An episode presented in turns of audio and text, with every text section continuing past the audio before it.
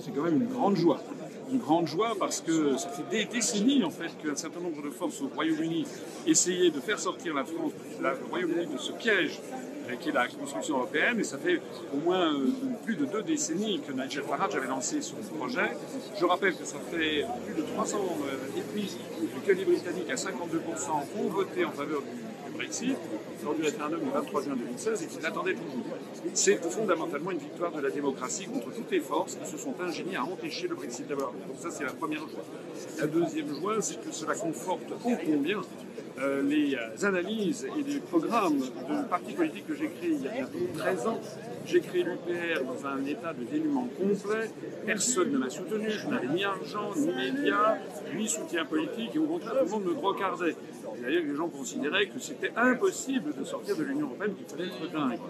Il y a encore 3-4 ans, c'était un sentiment majoritaire. Les choses ont commencé à changer à partir du référendum de 2016, se sont un peu accélérées avec ma candidature à l'élection présidentielle, se sont accélérées aussi avec les élections européennes et puis euh, la, la, crise des Gilets jaunes en France et euh, maintenant la crise des retraites. C'est-à-dire que le mouvement des Gilets jaunes en France a fait comprendre à de plus en plus de Français que Macron n'était en fait qu'un rouage comme auparavant l'était François Hollande ou auparavant Nicolas Sarkozy et que les choses venaient de plus haut, venaient de la construction européenne. Alors pour nous, évidemment, et aujourd'hui c'est un jour de fête, vous savez que ce soir, à, minuit, hors de Paris, le Royaume-Uni sortira juridiquement de l'Union européenne, sur une période de transition.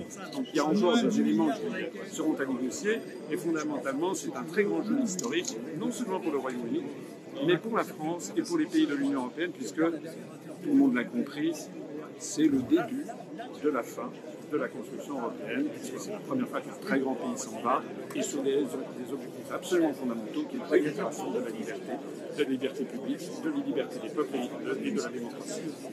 Le gens disaient, l'an dernier encore, c'est très bien, mais on ne peut pas sortir de l'Union européenne, vous voyez bien, au Royaume-Uni, il n'y arrive pas. C'est cet obstacle qui vient d'être levé. J'observe que depuis quelques semaines maintenant, et notamment depuis quelques jours, le nombre d'adhésions à l'UPR grimpe en flèche. C'est de très bon augure. Donc nous, on va continuer à militer. De toute façon, Macron ne fera pas le référendum.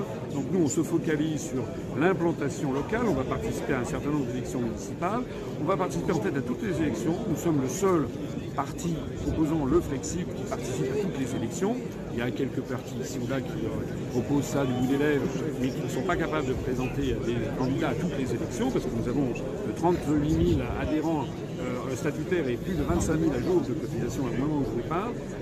Eh bien, nous, notre objectif, c'est de continuer notre implantation et le grand rendez-vous, c'est l'élection présidentielle de 2022, où là, les Français pourront enfin se débarrasser de l'Union européenne si je suis candidat, bien sûr, et si ils votent pour moi.